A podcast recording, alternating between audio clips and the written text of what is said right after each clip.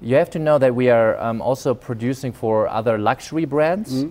Um, I mean, um, this is an uh, yeah, open secret um, um, that we are having uh, Babor, but also working with them. And there we see how huge this advantage is because I mean, we they come to us and say, hey, y- you have the full control. You can do everything, yeah, for us. And yeah, and at the end we do. So yeah, it's a huge advantage at the end. Yeah, definitely. Excellent. Hello, friends. This is Líderes al Descubierto, and now, as usual, I have a great leader here in our study. We have Tim Saunier. Tim Saunier studied uh, marketing and finance, and he is the CEO of Babor, uh, a skincare company. And what about if you can tell us your story since childhood in order to know more about the person behind the name Tim Saunier? Yeah. Welcome. Yeah, thanks you. Thank you for uh, having me here. Unfortunately, I cannot speak Spanish, so great that we can do it in English. Um, yeah, I was born in Germany. Maybe you get the accent. I'm, have a German accent. And uh, yeah, my childhood. Um, I have two siblings, a brother and a sister. And I have a great mother. I mean, if you ask me who is the person who inspired me most, to be honest, is my mother. Because there was Wow. a time, um, there was just my mother and the three of us, and she took care of, of us and managed it. And next to taking care of the, the family, she also was working. So yeah, that was my the, the very really really beginning. And then um, I have the great um, opportunity having two fathers. I always say I have two fathers. It's Okay. also inspiring me somehow because I have a father, a real father, I'm really, really close with. Um, but he left us when I was fi- 5 There were reasons, I mean, there are always reasons for this. So um, it was okay. Um, but then I, another father, I always say father also, Yeah. came into our life. And I mean, he also inspired me. I mean, he, we were three kids, one uh, woman, and yeah, he took over the family and managed it and uh, really loved us and yeah, gave us, yeah, gave, gave up a bit Yeah. uh, just to, to be with us, just for the love of her, his life and um, yeah, for being with us. So, and uh, yeah, this really inspired me in the beginning. And yeah, after childhood, of course, there was a time where I also did not know what to do in, in the future. I mean, when you're 15, 16, even 20, how could you know what you're doing? It's very difficult. It's- but but le- let me ask you something. Yeah. What is the the value that you consider is the most important that your mother gives you? Yeah, I mean, and the most important was she always loved us without any. We did not have to do anything for her love. Okay. That was Oh, so awesome. that- I mean, who can really say nice. who can say this, right? You can do whatever you want, not whatever I want, but still, whatever we did, we always knew that there's a mother really loving, um, yeah, um, all the kids, and then at the end, it was also about being focused. I mean, she knew what she wants to do. Also, my father. I mean, he told me. So my real father. Uh, he's a, he, oh, he was a surgeon. He's now 80 Okay. and, and he already knew with 30 what he wants to do and uh, everything he did then like the university he chose the first job he chose was always about okay this dream i want to become a surgeon and he did it so this kind of focusing and and following your dreams at to, the to- end to have a plan. to have a plan and at the end it's up to you you can achieve everything i mean i know To it's see just a yourself phrase in the moon. yeah, I mean, I, I mean, it's it's a phrase. Everyone is telling telling you, yeah, if you just believe in it, you can achieve it.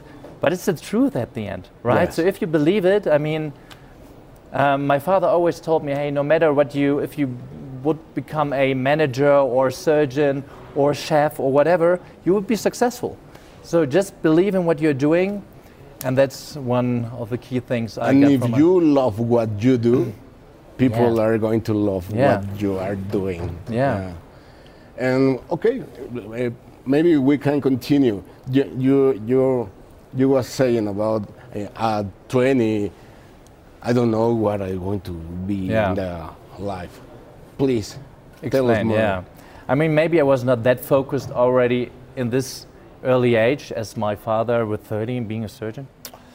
Um, it took a while. I mean, with 30, there was also uh, with 20, no, it was 20 to be honest, 20 or 19 when I decided, okay, what to study. And to be honest, there were so many things. I mean, being a lawyer, being a doctor, so many options. And there was not that much kind of education, what is the best for you. So this is something I really missed at this time. So based on your personality, what is you, the best path for, you, for your uh, future career? So I just had to try it. I yeah. talked to many people, and then, kind of coincidentally, I decided to to um, yeah study economics. Okay. Yeah, it was to be honest really kind of yeah a coincidence. A good friend of mine okay. uh, told me, hey, uh, this is a great thing. I mean. I mean, you are interested in these things. You are interested in startups, in um, the stock market, all these things. Mm. So maybe this is something you should do. And then I started it and I finished it um, after four and a half years. But also within this university, within this time, I was not sure if I want to go into marketing, sales, general management, okay. or becoming an investor. Okay. I was so, and what I did, and this is one of my first learnings. I mean, yes, studying is the one thing, but you need to get experience by having internships to really see what is the best for you. So, of course, yeah. At the end, all this kind of knowledge, yeah, I, I'm sure that right now you are grabbing from them and from them in order yeah, exactly. to be what are you doing now? I remember I was 24. I did an internship at HSBC, uh, working in this option, um, so working with options, um, yeah, shares in general. And at least I knew from this, this is something I don't want to do. This is also good, right? Do try things and know that is not the right thing for you. Yeah. And then I did an internship at Henkel. Uh, you probably know Henkel. Um, uh, yeah. No, really. Okay, no, it's, in Germany. It's it's a huge uh, company. Okay. It's it's also they're also in beauty. Okay, um, okay, okay. So, but yeah, they are huge, and at least back then I knew okay, this is the area where I want to work uh, in. So I decided okay, I follow it. I did this internship, and to be honest, I also obviously I made many mistakes in my life. Okay. Obviously, obviously. So one mistake I made was just uh, you have to focus. You have to know what you want mm. and follow this. But also you have to know that hey, with 24, 25, it's also a time where you can see the world. I mean, I think, um, and also when I now listen to people applying for a job as an intern, junior manager, whatever, I'm always interested in their personality. Yeah, I'm not just interested in their CV. I'm interested in what did, what kind of experience did they buy traveling, knowing interesting people. So I'm interested in the, yeah, in the person. What and do you think is more important right now? You yeah. Know, it, the soft skills of the, no, the knowledge, the hard skills. What yeah. do you prefer in your personal, for example? Yeah, I mean, as I said, soft skills are so important obviously, the if you don't have the right CV, you don't get access to the interview. Yeah, we have to be honest. But still, as soon as I'm in the interview, I mean, yeah, of course I see the CV, but you can also make something up. Who knows what's the truth? I mean, yeah. so I'm really interested in not just the hard skills, really the soft skills. Do they fit our culture?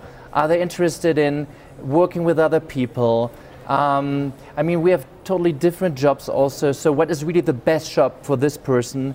So, I'm really interested in the persons, and and I think you get this experience and this personality also based on, for instance, seeing the world. Yeah. Really. So yeah, my absolutely. Mis- my mistake was really after when I was 24 finishing, I had today uh, to do a break, just half a year, one year, and traveling. I, I mean, I travel all the time, but this, if I go back now, this is something Please. I would do definitely. Yeah, because I love traveling. I love. I mean, this is also something uh, which, um, or what makes me the person I am. I mean, um, I was in Asia. I was in the Americas. I was all over the Europe. I mean, there are different culture. There are different people. I get a lot of inspiration if you're just in your little neighborhood. I of mean, I'm, I'm, not judging it. Don't yeah. get me wrong, but you open your perspective. Really. I know you are an innovative uh, guy, and thank you. There is a book. Uh, the name is "The Ten Faces of Innovation." Mm. Maybe you know it. Yeah, I know it. And so, so you you have to remember the uh, the polliniza- pollinizator innovator. Yeah. Be so, open. so be you, open. you That's- to travel in order to Yeah, make exactly. that, that thing. You have to know. You have to be open. You have to be, yeah. Uh, If you are not open, if you don't want to change something, and changes can, can just be made or, I mean, discussed by talking to people who do have these ideas, who give you some kind of inspiration.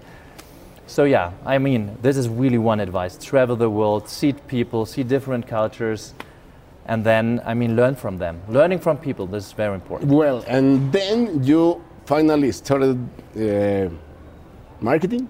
Yeah, I, I yeah, I mean, when I started at, I mean, my first job was, I, I had uh, did many jobs uh, as also as a as a um, like with 16, 17, I worked in kind of factories for Coca-Cola. So I did all of these dirty nice. things. But I mean, it was important just to know what money is. Oh, yeah, to, to- see the value of money. Discipline. Yeah, discipline, the value of money. It's not just given. You have to do something for it. Oh, I really love this kind of. of Hey, my mother thinking, really pushed yeah. it. My mother really pushed it. She said, okay, if you want to go to France with your friends, Yeah. then work like three weeks in your summer break at Coca-Cola. Uh, And, uh, Congratulations for your mother. yeah, yeah. No, she, she's great, as I said.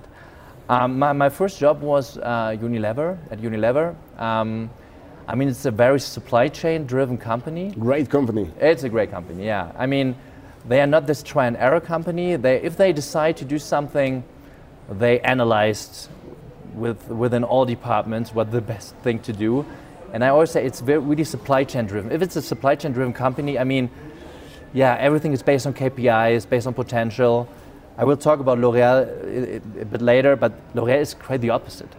L'Oreal is kind of try and error. We want to be innovative. We want to try. We want to. Really? Yeah, No, it's, it's totally the opposite. I never imagined that. Yeah. no, but both both companies are great and do have great successes. But I think just based on different on cultures, different, different cultures. management. yeah, different cultures. But it's a Dutch company, Dutch British company, and um, yeah, I started um, uh, doing a traineeship, a general management traineeship uh, back then. It took like two years, and it was really focusing on marketing and sales. So this is, I mean, back then I already knew because I'm not that good in listening to my boss, to be really honest. I know that I have to work on it. I have a great boss, by the way, but I'm not that good, and because I always know I know better. But I, this is one of my weaknesses, by the way, but I'm aware of it. Um, Oh, uh, but tell, telling about weaknesses is, is very important to, Yeah. to improve them and Yeah. to improve by yourself, uh, isn't it? Exactly. So uh, here in Líderes al Descubierto, we, are, we, we really love to talk about weaknesses too, because the- Exactly. the, the, path to the success is it's really full of problems and Yeah. the B sides of the success. I mean, great that you say it. I mean, if you don't know your weaknesses, if you don't know you, where you need to work on, how can you improve, Yeah. right? And if I, again, I have an interview with not a junior manager. Okay, it's okay that they are not that. I kind of I do know everything about that, her herself, but if there's a senior manager and I ask this person, okay, what? I, sometimes I rephrase it. So what are things you, where you see potentials, where you want to work on. And if this person is not able to say, hey, one, three, one, two, three, really weaknesses she, he is or she is working on, I think, hey, you, I mean, need to do some kind of self-reflection because otherwise, you, again, you are not improving. Yeah. So self-awareness is super, super important. And this is not just coming from just yeah, coincidentally, you have to really work on it. There are um, How do you fight uh, against the, your weaknesses? I mean, first of all, I really try to be aware of them. There are different tools out there. I just started again in, in now. In the, yeah, I mean, I started now with a Gallup Strength Finder, for instance, uh, which is a, a tool 100% based on strength, but on the other hand, knowing that your weaknesses come from your strength. I'll give an example. If you are a great communicator as a strength, that might also be re- uh, uh, result into just talking too much don't let people speak not hearing different perspectives right so how i work on it first of all i want to be trans- i need to, this transparency and i think already back when i was 27 28 I was at least aware of my weaknesses. Okay. So there was, I always said like two hours a week. I, now it's a bit different, but back then it was always Thursday at 4, mm-hmm. Where I thought, okay, these are my weaknesses, this is what, how I want to work on it, and this is what I do. So really taking time, because it's so easy to fall back into your routine, right? Because you, it's you nature. Need to, you need to process it in order to attack, yeah, to, exactly. to have a plan, yeah, to be persistent, Yeah. in order to day by day obtain a little percentage to obtain the goal. Yeah, exactly. Uh. I give you an example. There are people who are very, in my opinion, very uh, result driven, purpose driven, target driven, and people who are kind of process driven. Okay. So everyone is kind of in the middle somewhere. Okay. But I'm, for instance, very result driven. To be to say black and solver.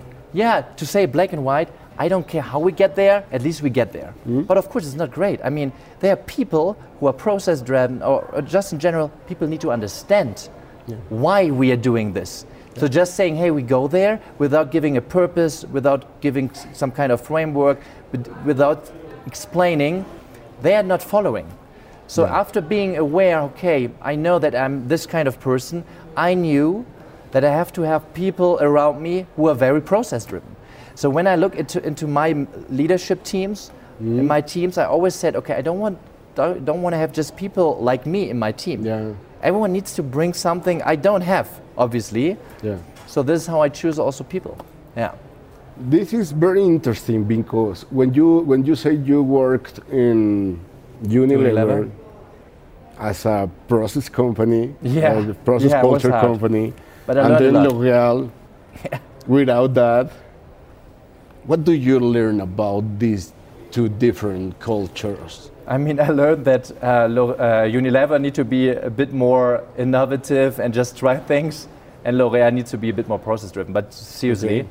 um, I, a reason why I left also Unilever was because I, yeah, it, I was kind of not annoyed, but I was okay. that the process take too long. I wanted, Bureaucracy. yeah, yeah, bureaucracy. Yeah. Yeah. I want to do something.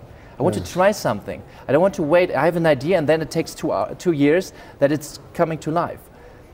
Again, this company has huge su- success and it's good that they are proceeding or working as they, they do. But I knew I'm not the kind of guy who loves to, to work in this kind of environment. And, and in this uh, VUCA, VUCA environment, do you know the VUCA volatile, uncertain, complex, and ambiguous Yeah. times? You cannot act in another form that agile. Yeah, yeah. I mean, I was I was also an alien. I think when I came to L'Oreal at this time, but I also L'Oreal changed a lot. Um, no, I was an alien back then um, Okay. because I was, and this is another thing I believe really it's, it's so super important. I was very authentic. I was the person I was. I mean, I, I, L'Oreal is a lot about politics. Okay. Yeah, very political. And it's good that there are people uh, in the top level who decide. And but it was a lot about presentations. It was a lot about presenting yourself. Um, and again, I learned so much from L'Oreal, uh, from L'Oreal. But at this time, I was kind of an alien because I just did my, my thing. I, I learned a lot from Unilever, so I brought these processes. Though I was not a process-driven uh, person, I knew that these processes also make sense at L'Oreal. Okay. So I brought this into my um, environment, and um, yeah, I think it was important that also this new generation came to L'Oreal and changed also the, this culture back then.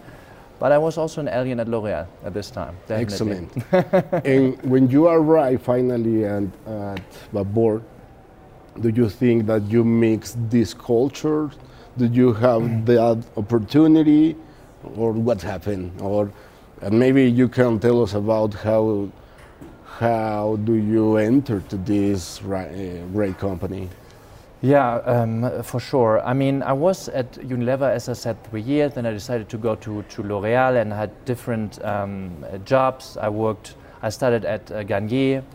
Um, then I worked for L'Oréal Paris. Um, I always did like marketing and sales jobs. I always changed. Like starting as a senior marketing manager, then becoming a marketing director, then becoming a sales director. So always I chose positions making me ready becoming a CEO at the end of the time. So this is what I meant with focus. Yeah, I mean again, uh, I- I- there's Do you think the life is and it's a different pieces pu- pu- putting or connecting dots in order to prepare you to this? yeah, To, important to say. I know that there's not just one way. Obviously, I mean. yeah. But for me, it was important to, to get all these things just to feel also prepared, to have the, the confidence to say, hey, I go now to Babor and say, hey, I want to become the CMO or I want to want to become a CEO. So I think it's important to, yeah, get all these. Uh, what was your first feeling when they Babor? invite you to Babor? Um, yeah, I was approached by a headhunter, and um, my first feeling was it was a time where I did not know what is the next step at L'Oreal. Yeah, I was a director uh, in sales, worked in luxury, worked in mass market. So what's the next step? I always thought about okay, maybe going also to the US, going back to Paris. Um, but I definitely knew I want to have more power. Yeah, because as I said, with 25, I knew I want to run a company. I want to have. Power to lead the organization. Huh? Sorry. Power to lead. yeah, power Yeah. to lead in a very positive way. Okay. Yeah, so power means really for me to to be able to To to get your thought. Yeah, yeah, Yeah. exactly, exactly. So I knew it, and I, but I also knew, hey, becoming the next Agon or now Hieronimus, mm, come on, that takes time. Okay. if it's possible as a not not um, a French person. Um, and then I, I heard from the headhunter, and I, of, of course I knew Babor. I mean, you have to know that Babor is very known in Germany. okay. Uh, there's an awareness level of 50%. Um, they're really known, or they, we are really known for, for the, the, the product performance. So we always say once Babor, always Babor, but we come to the brand, I think, later. Um, but when they approached me, I, kn- I knew back then, hey, this position gives me really the opportunity to, yeah, transfer my ideas into real life. Because I was back then um, reporting to the CEO, and um, but the, the for me the most important thing was really the first interview with the uh, CEO back then, because he just showed what the culture is, and he show gave me trust. Because I mean, at the end, it's also about your. Very often about your boss, right? I don't like the the the, the um, term boss. I prefer a leader, all these kind of things.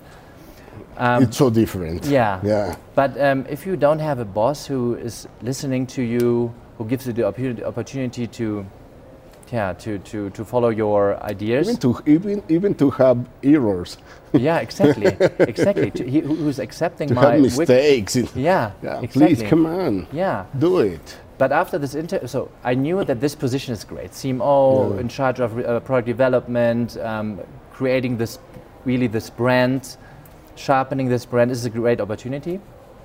But then really having this this interview with with the CEO um, make me believe that this is the perfect company for me, and it's the truth. It is. Yeah. And before uh, continue to talking about Babor, I would like to ask you, uh, oh no, no, not to ask you. It is the moment in which I have to say you that I cut you. I think that uh, talking about your personality, you are a very disciplined guy. That you have what you want to do, and I think you want to tran- I, I- you want to transform all around you.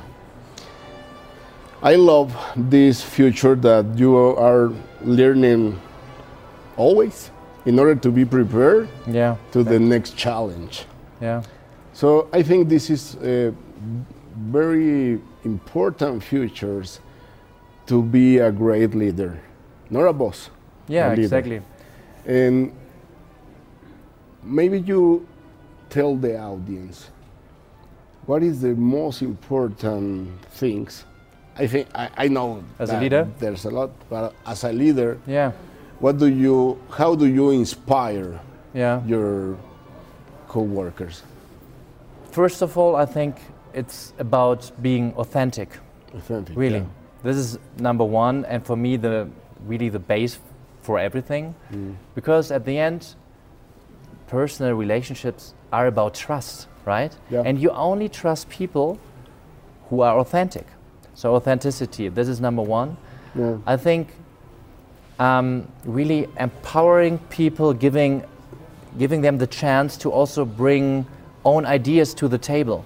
I mean, I really like a, a quote from uh, Steve Jobs, I think was it.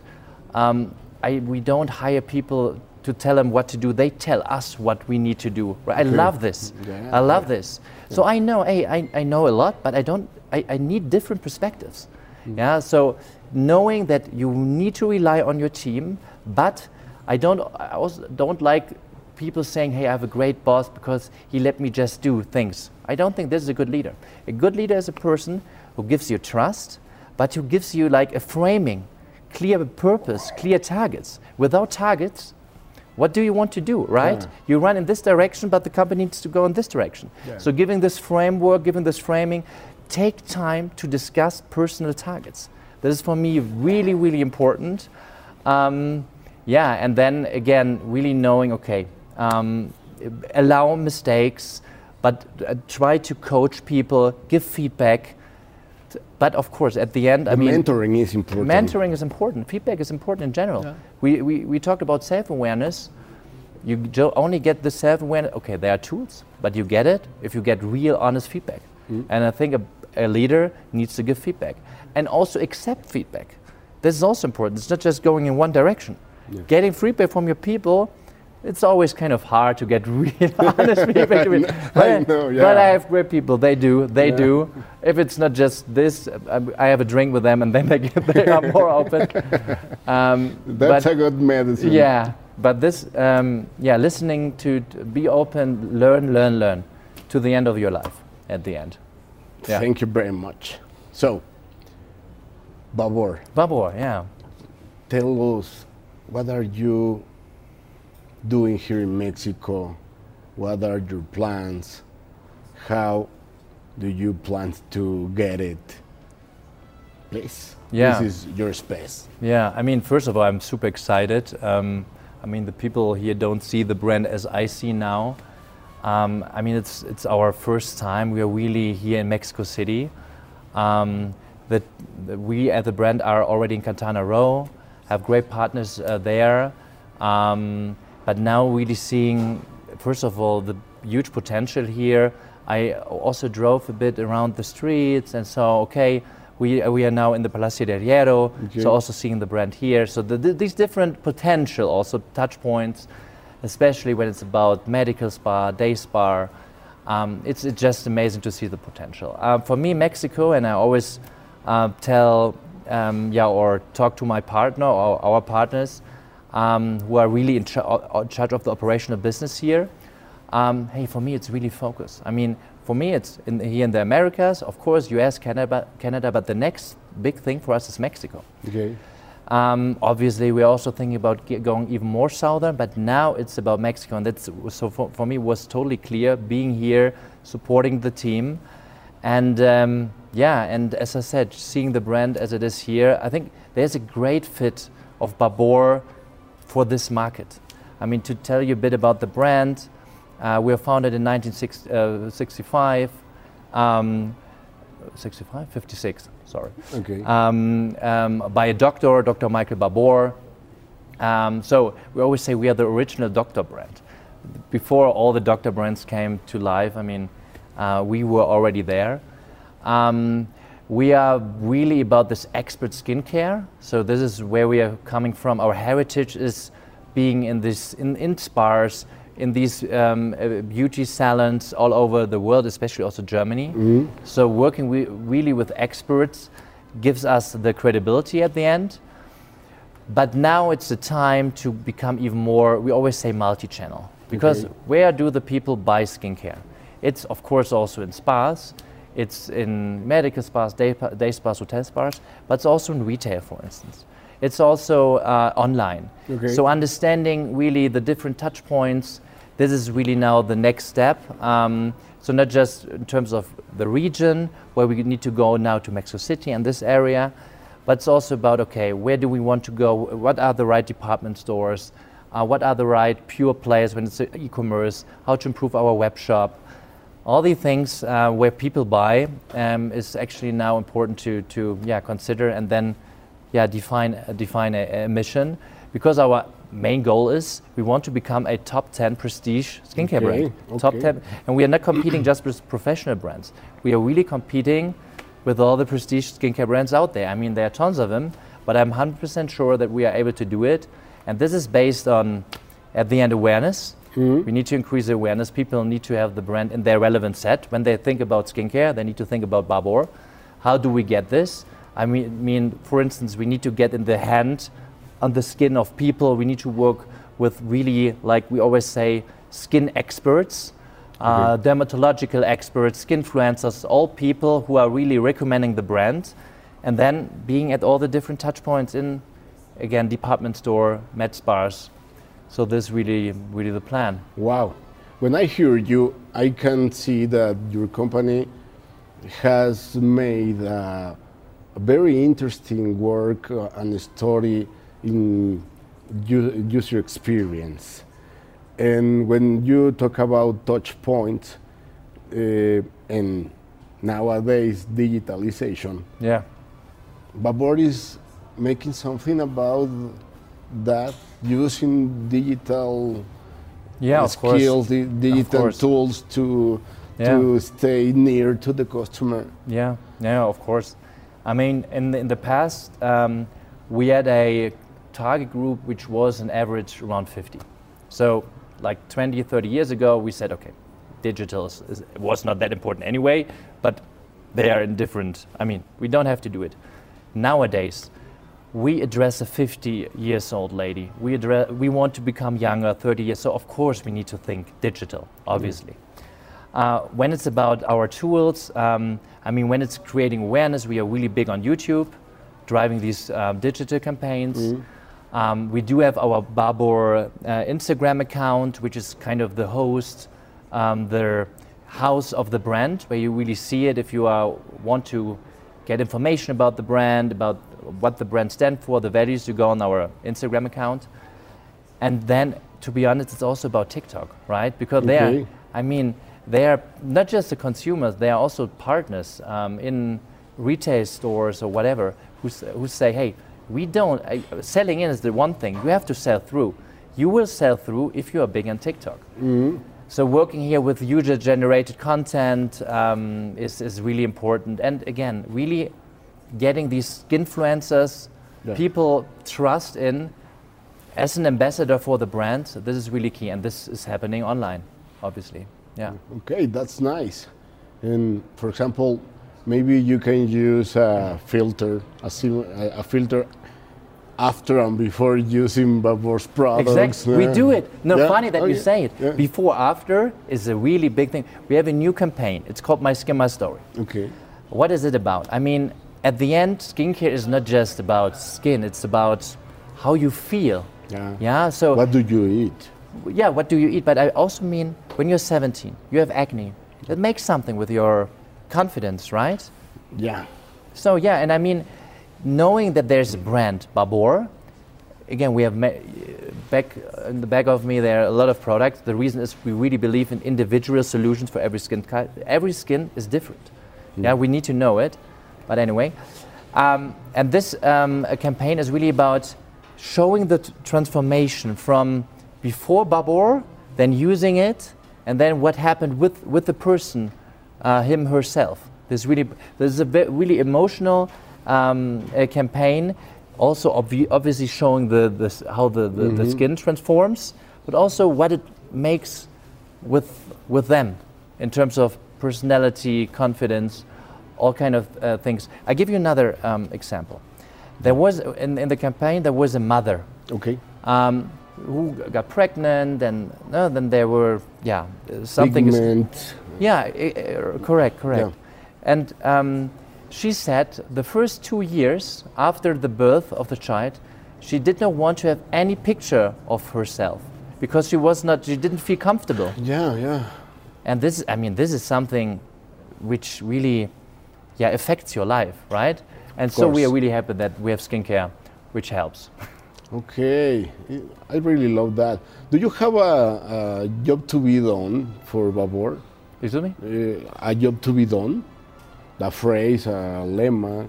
A, a claim? What, where is the goal in three or four words for the for Babor's? I mean, you mean Be- in terms because when you, when I hear you, I think in trans. uh, I don't know the, to to recover the self confidence through the skin. Yeah. For example, something like that. I mean, we have a we have a vision. Yeah, we want people around the world, world to feel confident and, and good in their own skin. This is our vision. Yeah. Yeah, and we have a purpose. Um, so really, yeah, make people to feel good in their own skin by having these individual solutions. Yeah. So this is really what drives us as a Yes. company. Yes, when I talk about the job to be done, is because Job to be done. Job ah, to be okay. done, yeah, yeah. yeah. Yeah, This is a phrase we, Yeah. we know from Unilever, for instance. Yeah. But yeah, um, as you as I, I said, this is a mission, the vision. We have clear targets. I mean, the, the, the main target is, I mean, we have to drive the awareness. Yeah, and not just in the U.S. and Mexico, everywhere in the world. We want to become an international brand. So second of all, we need to create these values. Yeah, what do we stand for? It's sustainability, it's inclusion, um, it's empowerment, it's performance, it's trust, and it's expertise. So talking talking about sustainability. yeah, I I try to imagine how to match the beauty and the processes that you have to follow and in- luxury in, also. order to to obtain the product and at the same time care the care the environment. Yeah, no, it's a, it's a great question. I mean, back um, being the CMO for and in charge of product development, we always had the question: Hey, we don't compromise when it's about performance, but we want to be sustainable. Mm. And the, the- yeah, I- I- it it- is- it's, it's hard. It's so hard. difficult, I know. yeah. But the first thing is, and this is really important, you just have to set this target. You- We, we need to be clean. We need to be sustainable. At the end, we have no choice. The co- consumers will make the decision. Yeah, they will decide. Hey, there is no. I, I just. I just want to have clean brands. And Yeah. I mean, if we're not a brand for the consumers, what are we here for? Yes, Right? And it's not just the consumer. It's also, again, the retailer, the partners. They also want to work with, with brands who are clean. So at the end, we had no choice, first of all. The good thing is, it's really in the core of the brand that we want to work sustainable. 30 years ago, no one was talking about sustainability. This brand was, because family owned, everything is made in Germany, the whole chain is in Germany, production. So they were really believing in this. Um, and also the kind of what we do for the environment. But coming back to your question, Yeah. we set this t- clear target. We had no option. Because if you have options, it's the easiest way to say, hey, we don't do it clean. But we said we need to do it clean. So after this, we had to change our R&D department. We had to work with other people. So yeah, we had to. Yeah, we also changed the ingredients we work for. That took time. So then we launched. Yeah, we did not launch in one year. We launched in two years. But with having this clear idea and vision, we made it. Why we, you don't have. I mean, if there are options, it's never good. A clear, tar- a clear target. Uh, everyone is following. That was the one thing, and then it's it's great that we, as I said, have everything in Germany. Uh, we have. I mean, we can we can change it. There are many brands who produce in with with um, third parties or whatever distributors. We do everything by our own, so we have the choice Yeah. at the end. So, and this is helping us on this path. And now we just move into our new factory, the most sustainable beauty factory in the world. We are super proud of. So I think this is another uh, sign how we see we, uh, serious we are as about sustainability. Okay. The the thing that you have control all the Yeah. cha- the chain supply in Germany, it's a it's a good way to Yeah. to be clean. Yeah, and then also make decisions. I mean, there were there were SKUs products where we said we cannot get them clean. Hey, we had to delist them. Yeah. Yeah, that's what it is. And yeah, economically, when you are when, when you are doing are making all the process in Germany, these have an disadvantage for the cost. it is an advantage, No? definite. No, it is. Yeah. It's a huge. It's a huge advantage. Um, you have to know that we are um, also producing for other luxury brands. Um, I mean, um, this is an uh, yeah, open secret um, um, that we are having uh, Babor, but also working with them. And there we see how huge this advantage is because I mean, we they come to us and say, hey, you have the full control. You can do everything, yeah, for us. And yeah, and at the end we do. So yeah, it's a huge advantage at the end. Yeah, definitely. Excellent. Well, this interview is finished, Thank you. but I would like to to ask you to tell the audience why to buy Babor instead of other brands. Yeah, it's a, it's a great uh, question. At the end, and this is one sentence I really liked, I heard this morning from a very inspiring woman. It's really once Babor, always Babor. At the end, it's about performance. You can say whatever you want. If the, uh, the skincare is not working, so try Babor, you see that the perform the product are just better. And then you don't have to compromise when it's about sustainability, when it's about clean, when it's about, I mean, there are dermatological experts all over the world who really trust in us. So you do have the confidence that you did the right choice. This is what I can say. Perfect. Thank you. Thank you. you very much. This Thank is you. your space, líder, líderes al descubierto. Thank you. Gracias. Thank you, Tim. Gracias.